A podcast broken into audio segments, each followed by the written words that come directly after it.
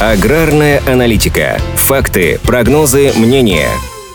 Россия остается лидером по производству и экспорту минеральных удобрений. Спрос на них внутри страны тоже стабильно высок. При этом федеральные СМИ со ссылкой на источники в Минсельхозе сообщили, что план по приобретению сложных удобрений в текущем сезоне оказался не выполнен. Сельхозпроизводители закупили только 80% от изначально намеченных и согласованных с Минсельхозом и Минпромторгом объемов. Этот план был призван решить две задачи – не допустить дефицита удобрений на внутреннем рынке и сдержать цены на них. На весь сезон с июня 2000 2022 года по май 2023 включительно планировалось к закупке более 14 миллионов тонн удобрений. Этот показатель, как подчеркнули в Минсельхозе, выполнить удалось. Однако в структуре объемов получились серьезные расхождения. Это произошло прежде всего за счет того, что аграрии больше приобретали простые удобрения. Например, план по закупке аммиачной селитры оказался превышен на 14%, а по диамофосу, аммофосу и карбамидно-аммиачной смеси получился недобор. Их объемы составили от 79 до 81%. Такой явный перекос в сторону простых удобрений в этом сезоне может отрицательно сказаться на закупках к следующему, а он стартует уже 1 июня. Эксперты предполагают, что приобретать простые удобрения, когда их и так уже с запасом, аграрии не будут, а предпосылок для роста спроса на сложные удобрения в обозримом будущем не наблюдается. Аналитики видят в сложившейся ситуации экономические причины. В текущих условиях фермерам просто выгоднее покупать простые удобрения. Изменится ли ситуация со сложными удобрениями, которые в большей степени требуются для проведения осенней посевной кампании, станет ясно уже в ближайшие месяцы. Эксперты полагают, что во многом объем их закупки будет зависеть от уровня цен на зерно.